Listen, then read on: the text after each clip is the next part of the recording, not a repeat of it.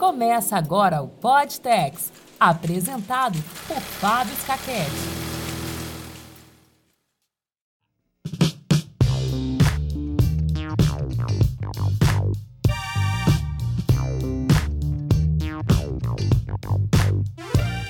Estou aqui com a Natália Guariente, empresária, acesso dificílimo para gravar esse podtex. Tô brincando.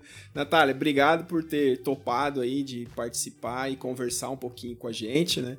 Compartilhar um pouco de como que tem sido a experiência aí após a, a ter se formado aqui na UTFPR, né? Então, seja bem-vindo aí ao Podtex. Obrigada, professor. É um prazer estar aqui mais um projeto seu.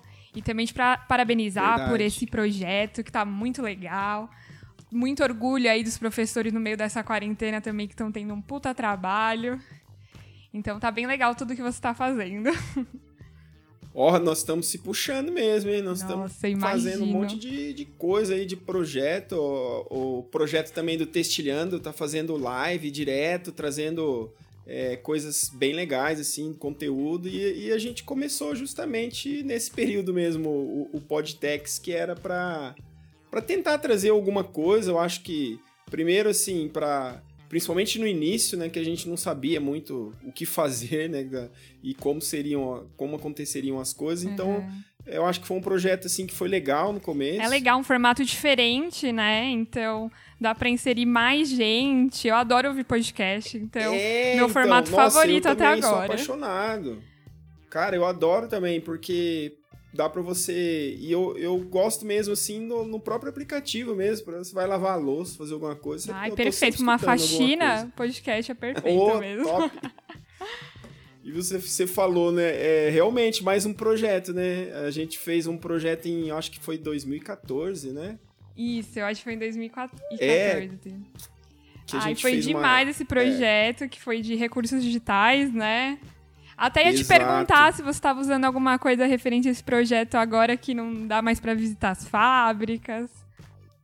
Então, é, eu ia te falar, eu uso até hoje, assim, nas aulas, porque até quando, normalmente, assim, de, de 2014 pra cá, desde que a gente fez aquele projeto, né, é, um- foi um projeto que, basicamente, a Natália foi, faz, foi fazer a captação de imagens né, na, na Paranatex, né, a gente fez uma parceria com Uhum. eles, e a gente fazia, depois fazia um tratamento, uma edição, que a ideia era, era dar uma. mostrar assim um pouco do que, que era cada uma das tecnologias né, da tecelagem. Uma coisa mais visual, Porque assim, né? por, é, é, por mais que tenha no YouTube é, vídeos de máquina, mas na, naquela época era um pouco mais difícil e também a gente queria mostrar no detalhe, né?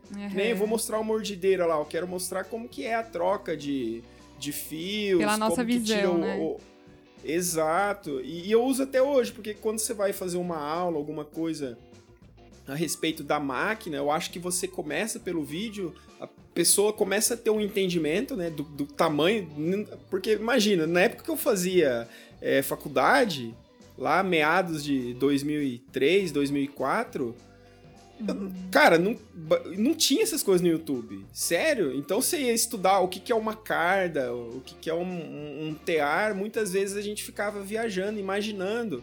Porque você tinha malemar aqueles esquemas bem feios, aqueles xerox, aqueles Nossa, é retroprojetor. E até se a gente vai visitar, a gente esquece funcionava. depois, né? Às vezes não tá tão atento ou não consegue pegar o momento da troca de fio e você também não quer atrapalhar a empresa, né? Quando a gente fez esse Exato. projeto, a gente ficou lá a tarde toda, né? E às vezes Nossa, numa foi- visita e não foi é. bem legal. Ah, eu também tenho super orgulho desse projeto, professor. Foi muito legal de ter feito. Inclusive ele tá até hoje, ele, eh, você consegue acessar ele na Roca, né, no site da que é os recursos digitais da UTF. Você vai lá e tá no acervo da UTF. Olha, Muito visionário.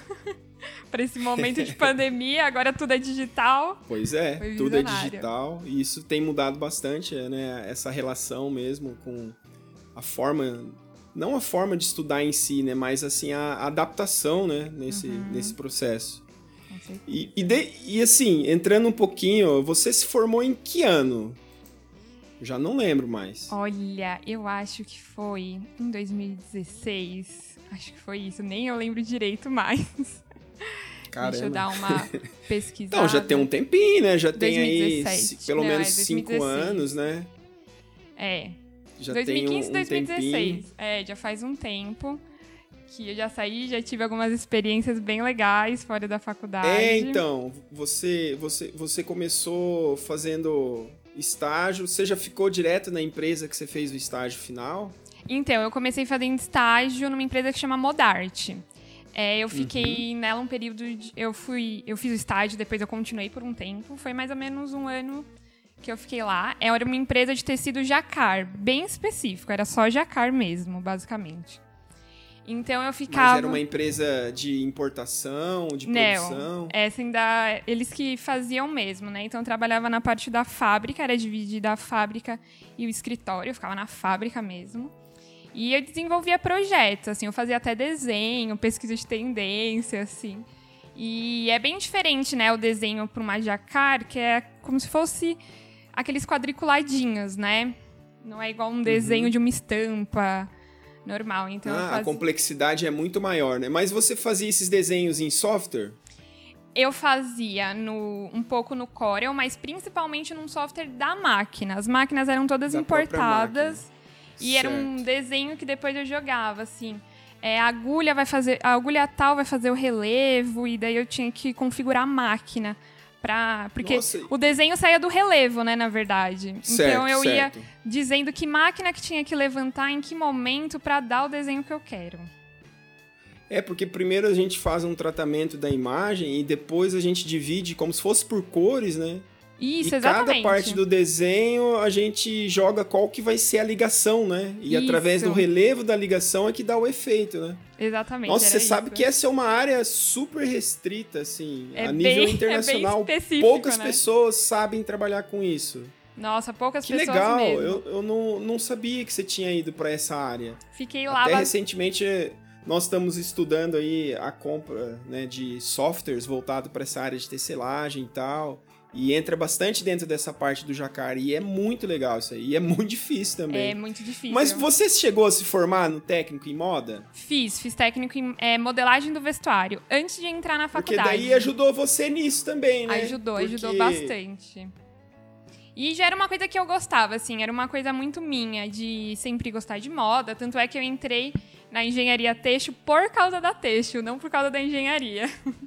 na verdade, Que eu tinha massa. visto isso na- no técnico de moda, né? A gente tinha uma matéria específica sobre tecido. E eu já gostei de cara. Eu tinha um primo que falou: Você já ouviu falar de engenharia têxtil? Daí eu falei: Nossa, nem sabia que existia, mas me identifiquei de cara, assim. Então, eu já tinha essa pegada de acompanhar muita coisa de moda, etc. Então, adorei fazer essa parte. Era legal até assim. Eu sou de São Paulo, né? Essa empresa também ficava em Uhum. São Paulo. Eu andava no metrô e via gente com a calça que eu fiz, assim. Eu ficava, meu Deus. Que Porque massa. a venda era bem local, assim. O público deles era basicamente assim, Brás, Feirinha da Madrugada, essas coisas, né? Então eu via bastante gente usando, então foi bem legal, bem gratificante. Mas era bem difícil, igual você falou, assim, o pessoal era bem mais velho, bem mais velho que eu. E era mais complicada essa parte, né? Então, cheguei eu, Acho toda que o- jovem O choque lá. cultural é muito grande, né? Sim, com certeza. O choque cultural é muito grande. Muito grande mesmo, mas todos deram super suporte pra mim, né? O meu chefe também da época foi super legal. E eu consegui até o estágio por causa do meu TCC. Eu fiz um TCC sobre tecido micro, microencapsulado e era de uma empresa X e eu falei, então, vocês não querem me dar um estágio? Daí eles foram me colocando, então você tem que ser cara de pau pra dar o primeiro passo, que é o estágio. Depois acho que as coisas vão acontecendo mais fácil. Pois Mas é, isso, isso, isso que você falou é uma coisa assim bem importante. Eu lembro que quando eu tava pra. Embora assim, a nossa, a nossa área ainda, tirando esse cenário atual de, de pandemia, né? A nossa área ela é uma área interessante que ela proporciona muitas é, possibilidades de estágio, né? Como é uma, uma área que são poucos profissionais, as empresas, a partir do momento que elas vão tendo um conhecimento das universidades, do que ofertam o curso, eles vão tendo esse contato bem próximo, né, de ofertar as vagas. De, é, nós chegamos até a ter empresas que recrutavam aqui, né, pediam para vir para para fazer uma, uma palestra, para tentar recrutar já os alunos para estágio. E eu lembro que nessa época também, meu, eu saía mandando e-mail para tudo quanto é empresa, Nossa, ligando para as empresas, porque naquela época, é, hoje ainda as empresas não conhecem, né? Imagina assim, naquela eu época. imagino até as primeiras turmas da UEM, da, da FEI, né? Como que era, né? Porque é as empresas, ah, curso de engenharia têxtil. E eu, tem que ser assim eu, mesmo, eu queria né? muito voltar para São Paulo, né? Então, nas férias que eu tinha aqui em São Paulo, eu ligava para as empresas falando assim: ah, então, eu sou estudante, eu queria conhecer a empresa. assim, uma visita técnica sozinha, eu e eu mesma, assim. E foi aí que começou a surgir esses contatos aí. É muita cara de pau mesmo, é até difícil. E a empresa dava acesso de boa? Não, pode. Não, vários, vários não, entendeu? A maioria nem respondia. Ah. Mas você tem que ir insistindo tal. E normalmente, quando tem engenheiro têxtil, teve uma empresa que o dono era engenheiro têxtil também. Então ele ficou super empolgado, entendeu? Eu acho que ah. quando tem alguém da área é mais fácil. Não, e, e, eu acho que o pior é, é, quando você fica no vácuo, assim, né? Você tentar entrar em contato e a pessoa nem te dá moral, ah, é assim, nem responder, né? Vários corações quebrados, assim, aquela empresa que eu sonhava em trabalhar, não sei o quê, e nossa, nunca te respondeu, assim. Mas tudo tem um motivo, né? Mas foi muito legal essa empresa, eu também cuidava do controle de estoque, de fio, porque a gente conseguia contabilizar certinho quanto cada máquina gastava de fio, quanto dava um rolo de tecido, etc. Então a gente também organizava isso porque, apesar deles fazerem os tecidos lá, tudo era importado. Então a máquina era importada, os fios eram importados, então tinha que ter um controle muito forte de fio, porque imagina, né? Um container da China não chega de uma hora para outra. Então eu também é, cuidei dessa complicado. parte. Mas eu gostava uma mais da parte... de uma responsabilidade é. também, né? De você desenvolver um tecido desse... Ainda mais no jacar, porque como, como a possibilidade do jacar é assim, ela é uma possibilidade quase que infinita, né? Uhum. Se você cometer um erro ali, por exemplo, na remetição ou na ligação, ou, ou um erro até no tratamento da imagem, né? Às vezes passa errado. despercebido, né? E na hora que você vai fazer a amostra que, que vai aparecer os problemas, né? Então é, uma responsabilidade... Gente a gente fazia muita amostra antes, isso eles sempre me deixavam livre, assim, ó, tal máquina vai ficar vazia, é só para você rodar a amostra. Daí ia lá um técnico comigo e a gente só fazia amostra, porque é muita responsabilidade Nossa, mesmo. Que baita experiência que foi, foi isso. Foi legal, era. Legal. Também tinha a mini jacar, que eu não conhecia, que é uma outra que você tem que ir lá com o seu dedinho mesmo pinar direitinho, que é a agulha que vai ficar levantada. Uhum. Foi legal. Uma parte mais mecânica que, que, que são ligações mais simples também, né? Isso. Tem menos, é um menos possibilidade. Simples, né? A gente falava jacar mecânico. Isso. E, e assim, como.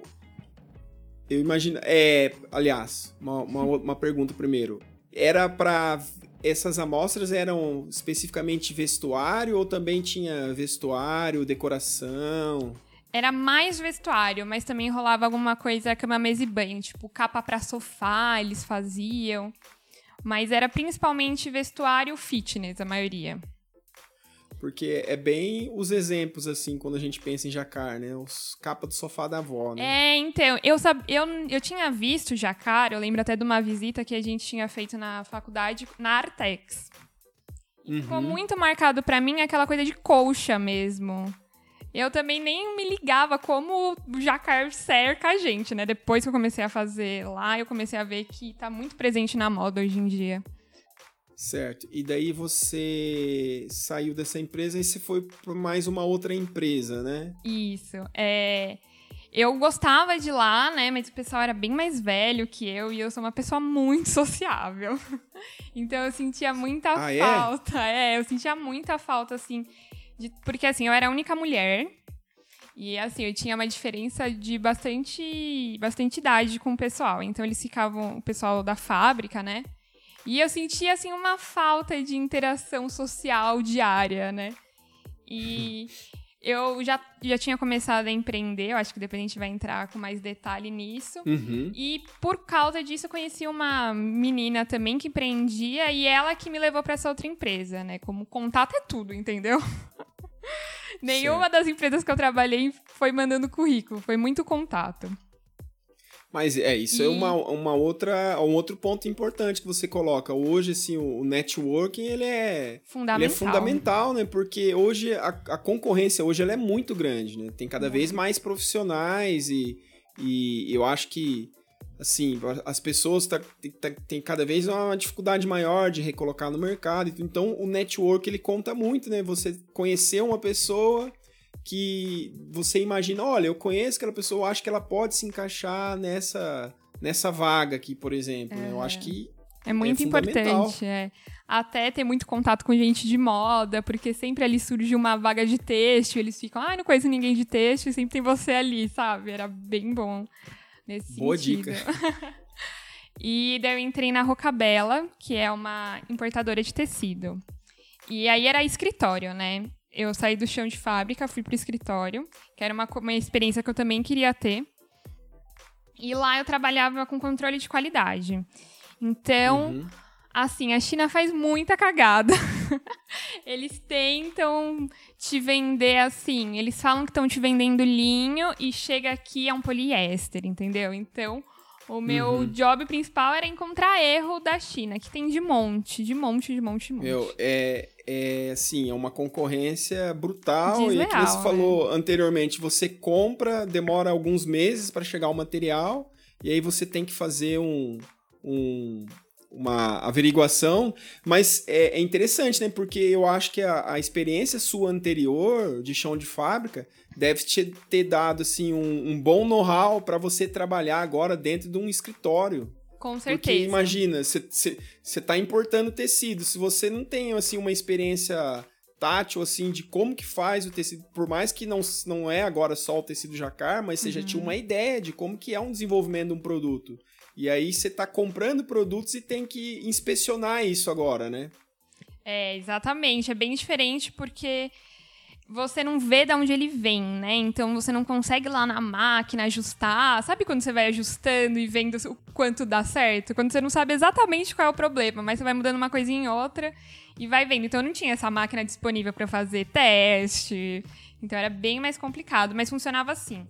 Antes deles embarcarem no navio, né, que vinha da China, eles mandavam via FedEx, né? Então era por avião, uma amostra de dois metros do, do tecido que embarcar. E embarcar containers, então com milhares de metros. E daí, nesse pequeno é, dois metros de tecido, eu tinha que encontrar algum defeito. Então, assim, se eu já consegui encontrar um defeito em dois metros de tecido, imagina no container inteiro, né? Então, só- que eu acabei virando a casaca aí, que fui trabalhar para concorrência de importação, que, igual você falou, é desleal, né? Não era uma coisa que você sonha em trabalhar, né? Mas é bem diferente, então eu falava muito. Gastei o inglês aí que eu fiz também para falar com bastante Isso é fornecedor também. chinês. É difícil falar com eles, viu? Você aprende a falar com o inglês, né? Um britânico, um americano com chinês era difícil. É, Mas a a, a gente- dicção deles é muito difícil, né, é de muito entender. difícil, muito Eu lembro uma difícil. vez na Almin, eu fui assistir uma palestra de um, de um professor lá. Nossa, o cara era é fera, assim, na área de compósitos.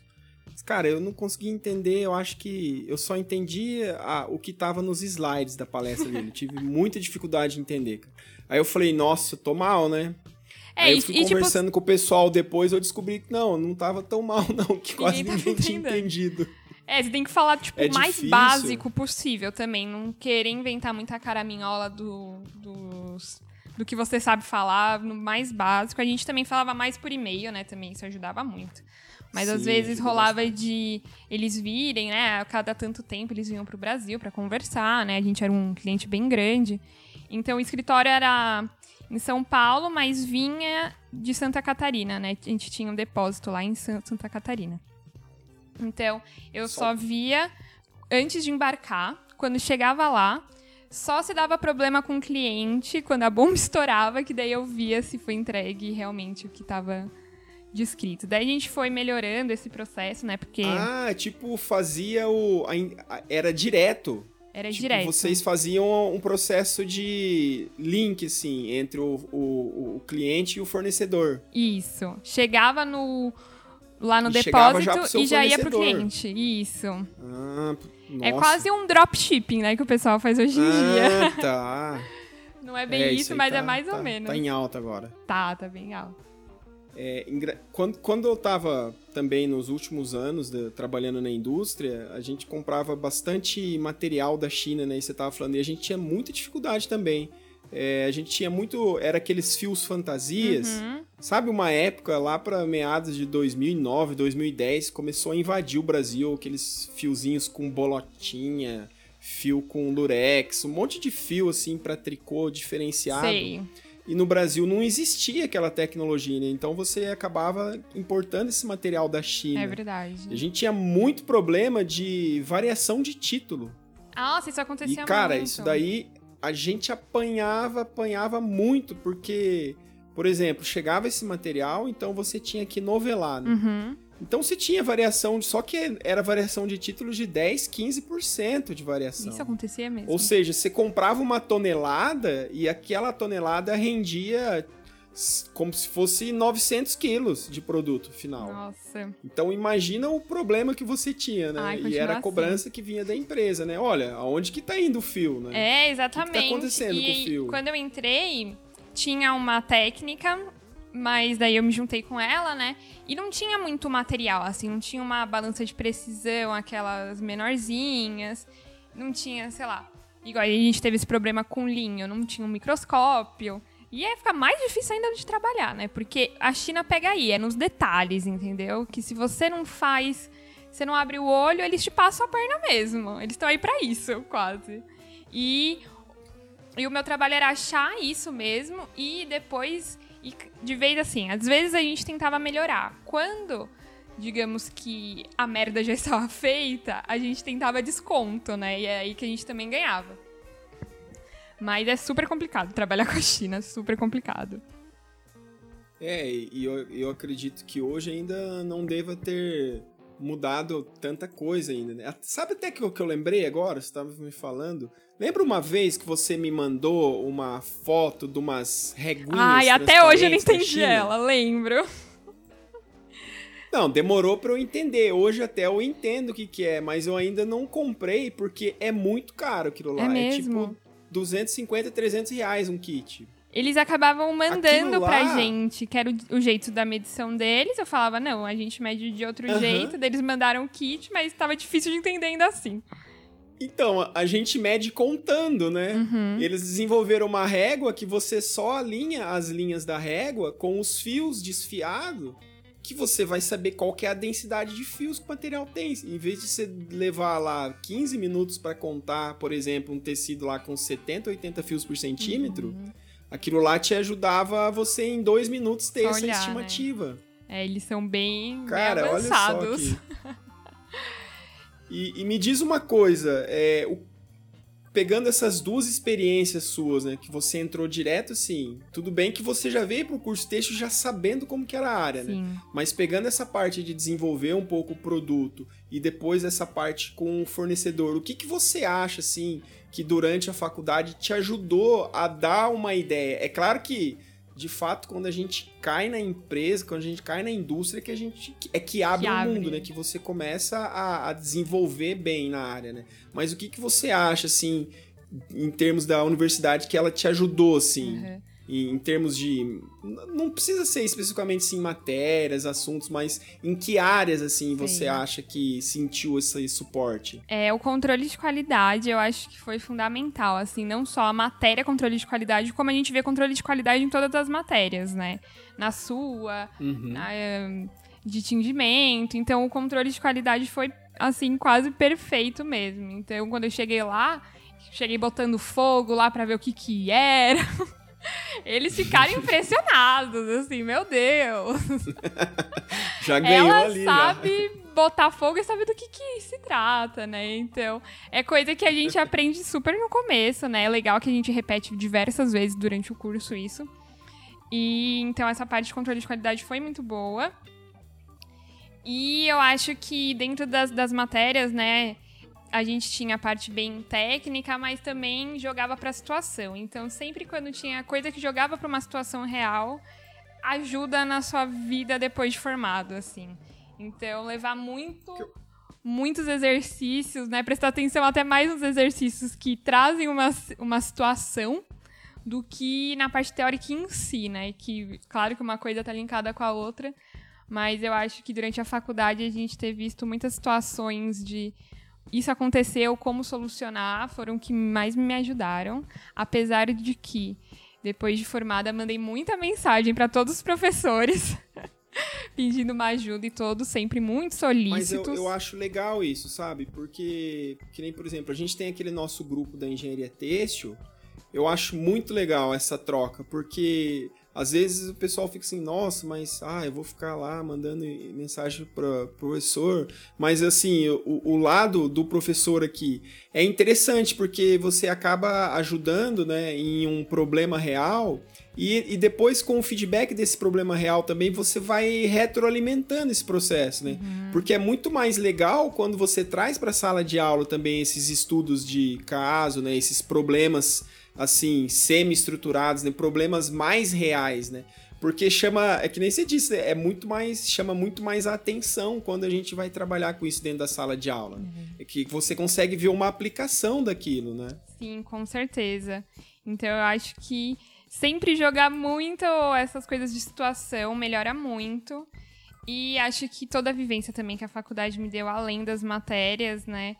Me ajudaram muito a conseguir socializar bem com as pessoas na empresa, né? Sempre tive uma boa convivência com todo mundo, inclusive aí desenrolar com os chinês e etc.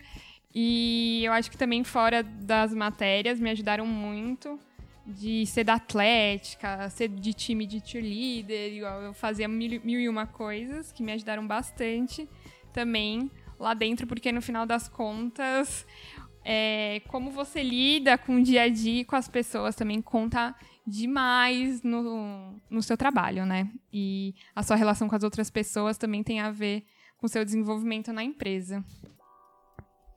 Não, e, e, e, essa parte, assim, social, ela é fundamental, né? Que eu sempre falo para os alunos, né? Eu falo, olha, por, eu posso estar tá aqui, por mais que eu seja a melhor pessoa, se eu fosse o melhor professor, não sei o que lá, nada é melhor do que o mundo real depois para te ensinar. É, né? verdade. Então, eu acho que a gente tem que sair com uma base boa da universidade. A gente tem que ter uma base conceitual boa.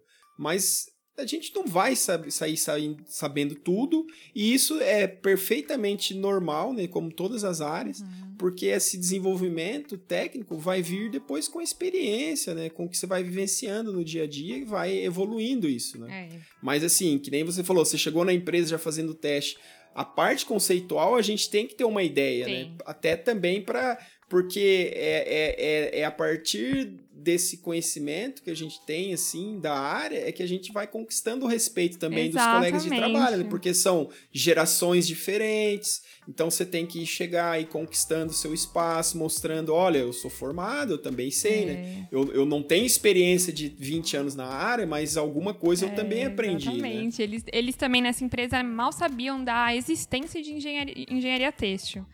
Então era muito legal. É, e é recorrente. E eles iam isso. pra reunião e me levavam, né? Falavam: olha lá que engenheira, ela disse isso, isso e isso. Porque foi até que eu citei, a China tava vendendo poliéster falando que era linho, né? Quando a gente descobriu isso, foi um grande bafafá na empresa. Então, dá muita, dá muita responsabilidade, assim, pra gente. Lógico, eu nunca tra trabalhei com engenheiro têxtil, isso é bem engraçado.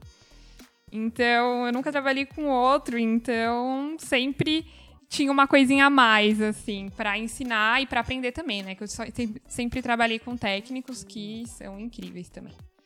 Mas foi bem diferente. Ainda não trabalhei com engenheiro têxtil. Ainda, quem sabe, quero ter essa oportunidade um dia. e, e aí agora a gente vai dar uma, uma guinada aqui na, na, na, nossa conversa, né? Que daí, de repente, agora você virou empreendedora. Né? Exatamente. Você abriu o seu próprio negócio. E eu queria agora entender um pouco de onde que surgiu isso, porque eu vejo também que empreendedora vem muito de um perfil, né? Uhum. E eu acho que é interessante a sua... Agora, conhecendo um pouco mais de perto, assim, a sua trajetória é, eu, eu vejo como faz muito sentido, assim, sabe? Agora, a empresa que você tem com a história que você foi criando profissionalmente. É até, até chegar e ter um, um know-how, assim, e abriu uma empresa e, está se dedicando hoje só à sua empresa, né? É, ah, é um grande sonho mesmo. E começou assim desde a época do estágio. Eu entrei no estágio, eu já abri um, era época de carnaval, né? Aqui muito bombado em São Paulo, carnaval de rua. E eu comecei a fazer tiara de carnaval para vender, porque eu queria comprar um celular novo. porque, né, estagiário uhum. não tem dinheiro para nada. Então eu comecei assim nessa coisinha bem besta e vendi centenas. E no, no ano seguinte, milhares. E fui vendendo um negócio nada a ver, né? Então eu produzia. E daí depois eu comecei a pedir ajuda de mais pessoas para produzir, né? Porque é, só que era uma coisa sazonal, né? Era uma coisa no carnaval, que uhum. era uma renda extra, então eu pegava esse dinheiro e guardava. Não era ainda muito um sonho de empreender exatamente. Daí essa minha marca era Folier, né? E depois uhum. veio o hype da cordinha de óculos. Não sei se você chegou a ver isso que Eu aconteceu. me lembro, eu me lembro, sim. Eu fui uma das primeiras a trazer isso pro Brasil, que era muita moda na Europa na época. E também durou muito tempo, foi muito bom. Aí eu já tava nessa rocabela, que eu não era mais estagiária, então ficou muito intenso a carga horária, assim. Uhum. Tirando que São Paulo você gasta duas horas para ir, duas horas para voltar de qualquer lugar, né? Então foi muitas uhum. noites em claro, sem final de semana e etc. E o meu namorado na época sempre me, me ajudou, né? Hoje a gente é noivos. e ele sempre me, me uhum. ajudou. Uhum. E depois a gente criou amigos, né? Primeiro ele, né? a gente, cada um tinha um, uma empresa em paralelo, mas cada um se, a, se ajudava em tudo. É, o que eu acho legal certo. de ter começado a empresa com ele é porque a gente vem de vivências completamente diferentes, né? Então, eu sou formada em engenharia têxtil, uhum. ele é formado em rádio e TV. Então, a visão dele oh, é massa. completamente diferente da minha. E junto a gente se complementa se complementa, né? Traz uma. Porque às vezes uh, tá tão dentro da nossa caixinha que, que a gente sai. não consegue ver algumas coisas óbvias, né? Exatamente. E não sai daquilo, né? Fica patinando. E, e ele criou Amigos, que é. A gente criou junto, que é um salva celular, né? Que a gente tinha visto essa ideia fora do país, que vou explicar aqui pro, pro pessoal, né? É uma fitinha. Ah, por favor, né? Agora, agora é a hora do merchan. Do merchan, né? Primeiro salva celular do Brasil, tá?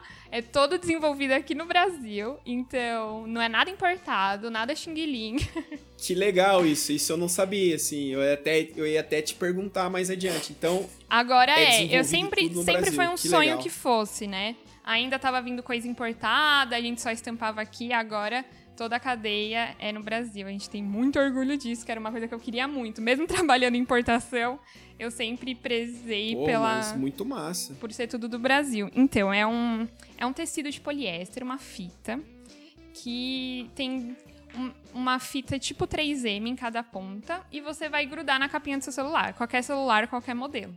E ele vai deixar o seu celular firme na sua mão é como se fosse aquele pop socket, só que muito mais legal, muito mais colado. e é isso. Daí a gente criou super pequeno, sem pretensão. Tudo isso que eu criei foi tudo sem pretensão, assim.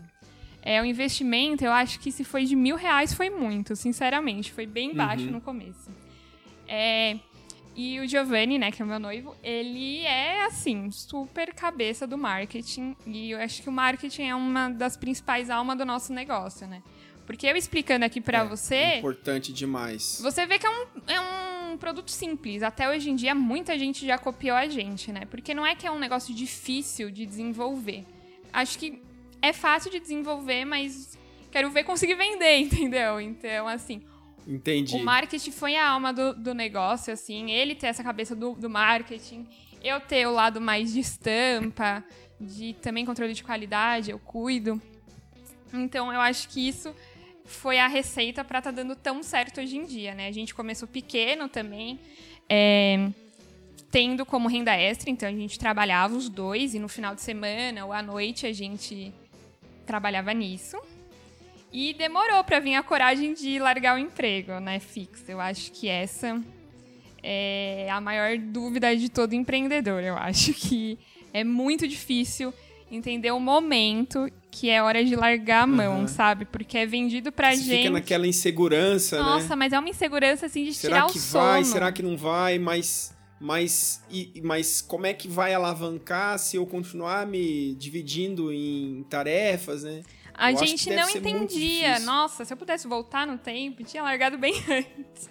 Mas é um negócio que dá muito medo, assim. É vendido pra gente que o sucesso vem ali de uma carteira assinada, é, de uma estabilidade uhum. que você acha que você tem, né? Porque, na verdade, a qualquer momento né, vem uma pandemia e manda embora metade da empresa. É, é verdade. E, e, é cultural, né? Como você disse, assim, no, quantos e quantos anos, né, na verdade, você não tem essa visão, assim, o ensino de empreendedorismo nas escolas, por exemplo, né? É, é, duas coisas assim, né? Eu acho que empreendedorismo e educação financeira, né? Uhum. Você, a, você não é preparado para isso em nenhum momento, né? Demora muito tempo para você começar a perceber, né? Nossa, muito tempo, muito tempo mesmo. Assim, você, a gente não sabe nem em que momento é seguro largar, assim. É, que é entrelaçado. A educação financeira de você ter guardado um dinheiro e saber que você consegue se manter mesmo se der errado com o empreendedorismo, né? Uhum. saber qual é o momento, qual é o feeling. E, e então foi muito difícil ter esse momento e a gente atrelou esse momento a uma desculpa muito boa que foi fazer um mochilão. então uhum. a gente decidiu largar quando a Mix já estava maior mas não nada comparado ao que é hoje em dia, maior assim, entre aspas, a gente era a gente uhum. ficou mais seguro com o que a gente tinha guardado de dinheiro, de saber que era possível ter amigos por um tempo e achar que ela conseguiria se manter.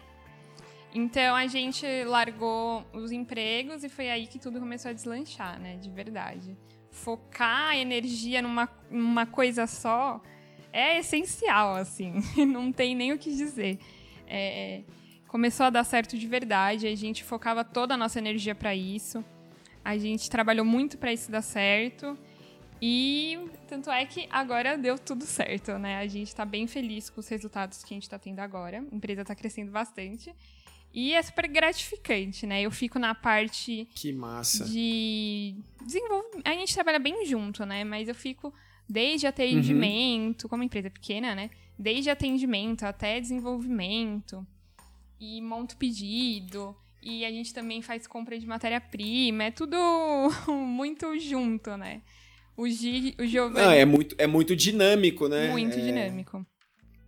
Hoje em dia é a gente muito, já tem. Deve ser, eu acredito que deve ser muito intenso, assim, o negócio. é, a gente agora tem até um escritório, a gente tá muito chique mesmo. Nossa, era... é, é, outro nível, já tá outro nível já de empresa. Ai, mas foi. Tá alavancando a empresa. É, foi assim, esse ano. A gente tirou quase um ano sabático pra ver se ia dar certo, né? Na verdade, esse uhum, que foi a, a, grande sacada, né? Tirar um ano sabático, que a gente viajou. E durante o mochilão a gente fazia tudo à distância. E, coitada, a gente deixou a minha sogra montando o pedido aqui, porque antes não era tanta coisa. no meio da viagem, a coitada, ela tava se virando no, nos 30, mil coisas para fazer. Daí... Eu tava falando, gente, volta, volta. Pelo amor de Deus, daí deu a pandemia, né? Que faz um ano, uhum. basicamente, que a gente voltou pro Brasil. Foi, a gente tava na Tailândia, daí deu a pandemia, daí a gente falou, meu Deus, é melhor a gente voltar.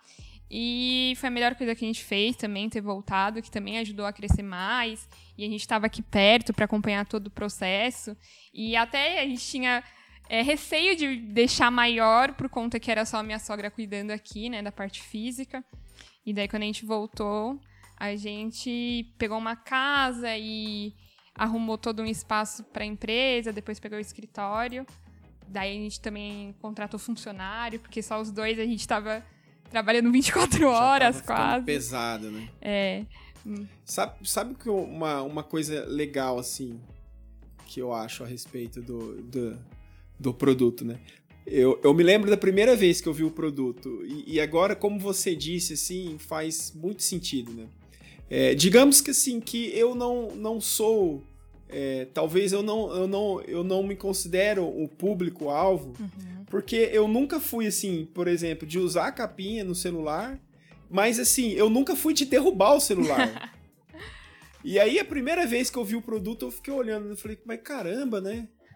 É, tipo, meu, mas as pessoas derrubam Nossa, tanto assim o celular, muito. né? Pra, E, e agora você falando, né? Olha, o produto em si, ele não é difícil de copiar. Mas aí é que entra a, o marketing, como você falou, né? Olha, é, não basta você ter um produto de qualidade, um produto funcional, um, um, um, produto interessante. Você tem que saber vender ele, né? Sim. As pessoas têm que ver, conhecer o seu produto e ver, olha, eu preciso desse produto.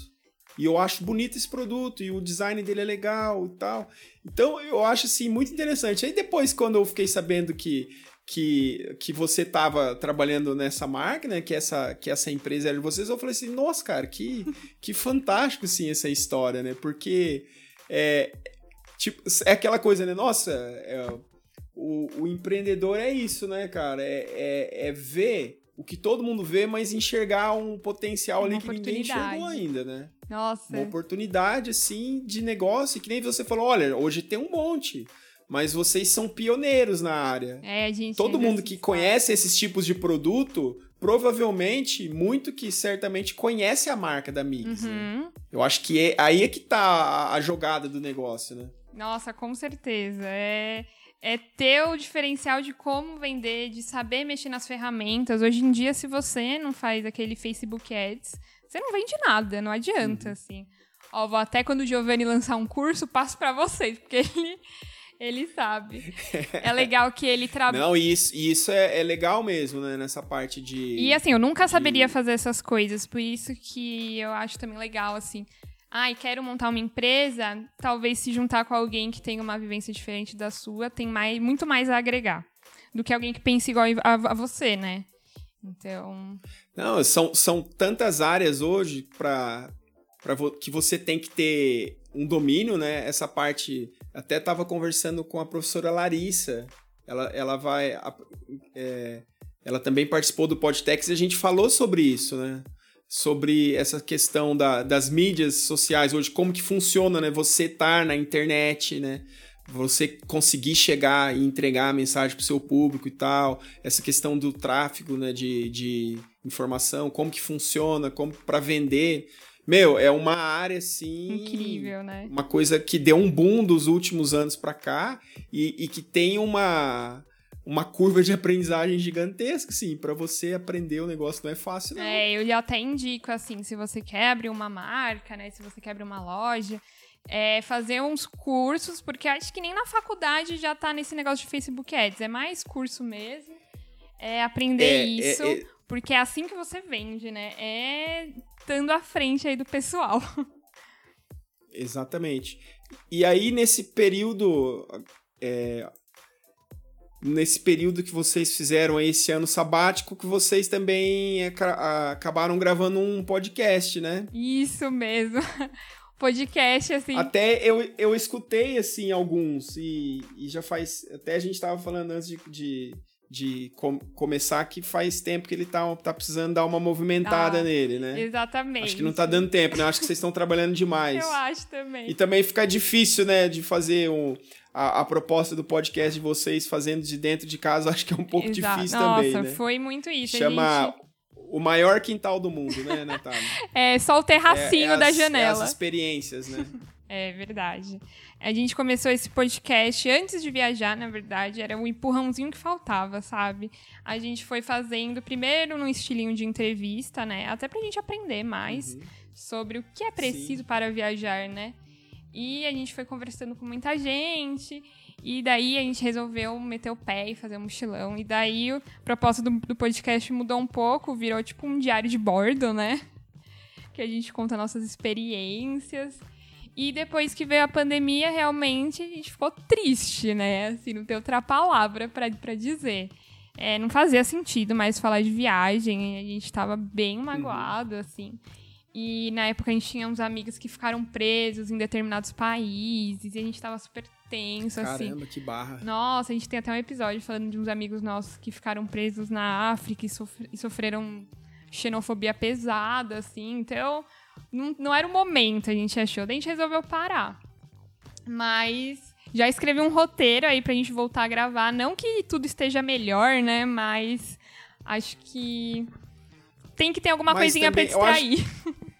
Então, é, eu, eu, eu, eu, penso muito nisso também, assim, né? Eu, eu gosto bastante desse projeto por causa disso, sabe? É uma, é uma distração você preparar também uma pauta, você conversar com as pessoas e tal. Olha, vamos gravar, vamos falar sobre isso tal. Eu acho que é bacana nesse sentido também. E principalmente assim, eu, eu gosto bastante de fazer assim com, com os nossos egressos, né? que a gente acaba retomando o contato, conversando um pouco, como é que tá, como é que tá indo a, né, a, a trajetória.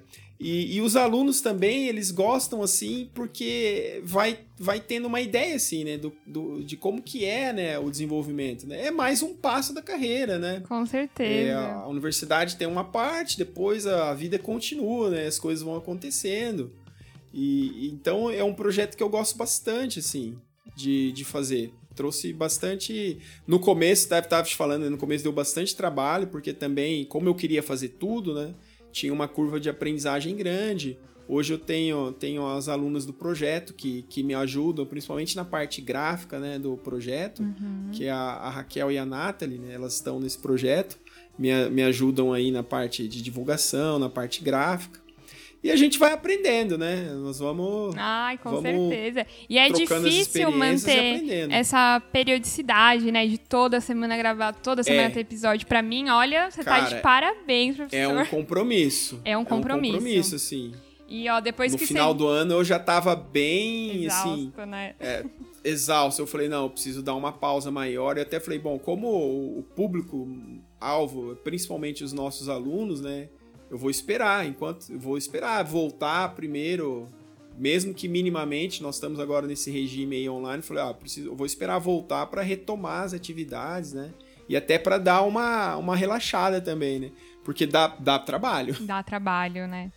Dá muito trabalho gravar o podcast. Até tava conversando que a gente já tava pagando gente para editar, porque a gente não tava mais com paciência e arranjar gente para gravar também era muito difícil. E a gente era bem frescurento, assim, né? Porque o Gi é formado em é, rádio TV, então ele é super técnico nessas então, coisas. Ele, nossa, ele já deve ter um critério nossa, muito mais alto, assim, né? Pra, pra, qualidade do episódio. Eu acho que ele deve, deve sofrer, assim. É, ele não tinha. Pra manter a qualidade, o, a entrevista, por exemplo, com o convidado, deve ser difícil para ele, porque é a área dele, né? Muito difícil. E ele buscava muito perfeccionismo. Então a gente nunca gravava online, assim, né? Igual eu tô gravando com você. Uhum. A gente marcava encontros presenciais para gravar. Então a gente levava o nosso equipamento pra pessoa gravar com o nosso microfone para ficar tudo perfeito. Sim. Daí dava muito trabalho, mas foi legal que deu pra gente conhecer uns ídolos, assim.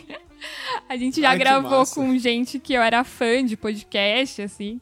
Então, mas era, mas era bem trabalhoso, assim. A gente gravou mais até na época que a gente estava entre largar o emprego e, e, viajar, que era quando tinha tempo, porque é muito trabalhoso fazer isso. Mas é legal que agora tem as meninas no projeto também, é muito legal fazer esses projetos que não são tão nichados com engenharia, né? Mas até para abrir a mente, né? Eu até tava lembrando é. que assim, comecei empresa tal, e as matérias, é, aquelas matérias optativas que eu mais gostei de fazer foi marketing e empreendedorismo, que era com o Fabiano Galeão, queridíssimo uhum. professor também, que ele sempre me ajudou, até quando eu já tinha amigos e a folha, eu mandava sempre e-mail para ele contando tal. É legal ver essas outras coisas que, que, massa, que tem fora da faculdade. Eu me enfiava em tudo que dava para me enfiar na faculdade, eu me enfiava, entendeu? O meu... Não, e, e fez totalmente sentido para você, né? Fez. Né? Nossa, então, eu não, eu não tipo deixava de ir também em festa. Porque, assim, além de amigos, eu fiz clientes aí, né? Muita é, gente ué. compra da Migs. E até a UTF fez uma Mix personalizada, não sei se você chegou a ver. Eu vi. O pessoal de texto, eu acho até que fez. Então é muito Sim, importante. Eu achei massa pra caramba. Pra vida isso daí, né? De ter muito contato com tudo, além do que já tá no roteirinho, né? Assim, da faculdade. Então, quanto mais atividade, mais vai te agregar, mais vai deixar sua mente mais aberta, para você não perder nenhuma oportunidade, né, que aparece. Exato. Porque às vezes assim, né, ainda mais hoje em dia, as coisas elas estão tão conectadas né, que às vezes assim, você se forma, mas não quer dizer que você vai fazer aquilo ali, né? Uhum. É, e, embora hoje eu esteja trabalhando num curso de, de, de engenharia, texto e tal, mas também eu vejo sim a, a trajetória que eu precisei fazer. Então eu saí, fui trabalhar em indústria, em chão de fábrica mesmo, aí acabei indo para mais para a parte de gestão dentro da empresa. Aí eu mudei tudo, fui fazer um mestrado em educação, porque eu queria trabalhar com pesquisa, ser pesquisador. E hoje a minha pesquisa é basicamente dentro da microbiologia. É mais microbiologia do que texto. Texto é o tipo de mate... é o objeto de pesquisa, né? Mas E agora você tá é, um comunicador também né? aí no podcast. E agora comunicação. É, tá vendo? Tá vendo só? Eu eu sou meio. É, eu, vou me, eu, me, eu me identifico, mesmo, viu, professor, com você. eu também vou pegando o que dá para pegar, a gente vai criando o que dá, né? Claro que às vezes é, a vida pede que você vai sofrendo, né? em uma coisa só. Arruma pra cabeça. É, exatamente. Imagino você aí também, família, filho, meu Deus do céu, como é que você lida com tudo, né? É brabo. É. É puxado. Mas quando é coisa que a gente gosta também, né? Fica tudo muito mais fácil. Exato, exato. Eu sofro mil vezes menos se eu tiver que trabalhar até de madrugada na minha empresa do que quando eu trabalhava para os outros, né? Ainda mais é, a, é. na importadora, eu tinha sempre aquele negócio moral, assim, né? Igual eu já falei algumas vezes aqui, que é um negócio importado, eu sempre prezei por uma fabricação nacional. Então eu sempre trabalhava com aquela, aquele sentimento, né? De tipo, tô traindo coisas que eu acredito. Que às vezes na vida você vê que você acaba fazendo isso, né? E agora tá numa coisa que eu gosto. Gratificante gravar podcast quando dá também. Amo. É completamente diferente. Pô, fico contente, Natália. Eu acho que foi assim, foi um papo muito legal, assim, muito leve. Eu acho que eu espero que o pessoal também goste. Eu vou deixar os contatos aqui da hum. Natália. Comprem migs, gente. Do é isso aí. Né? O, vou deixar também o link do podcast aqui na descrição para quem quiser ir conhecer o, o, o, trabalho também da, da Natália como comunicadora, né? É Giovanni, né? Natália e Giovanni, Isso, né? isso mesmo. Natália, eu queria te agradecer novamente aqui, foi muito legal bater esse papo e espero que você também tenha gostado aí. Ai, adorei, foi um prazer estar aqui e quero parabenizar você também de novo pelo projeto e aí todos os professores deixar também parabéns para todo como, como eles estão levando hoje em dia, né? Com a pandemia, essas aulas online, vocês estão sendo muito guerreiros. e os alunos também. Valeu. Os alunos principalmente, porque não é fácil, viu? Olha, eu dou graças a Deus que eu não tô estudando.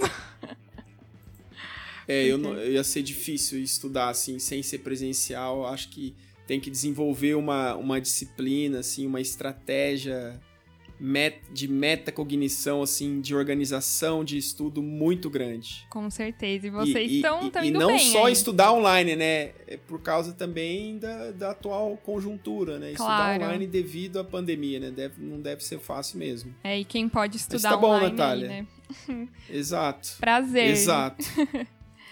Foi muito legal, espero que vocês tenham gostado também. Nós vamos ficando por aqui e tchau. Tchau.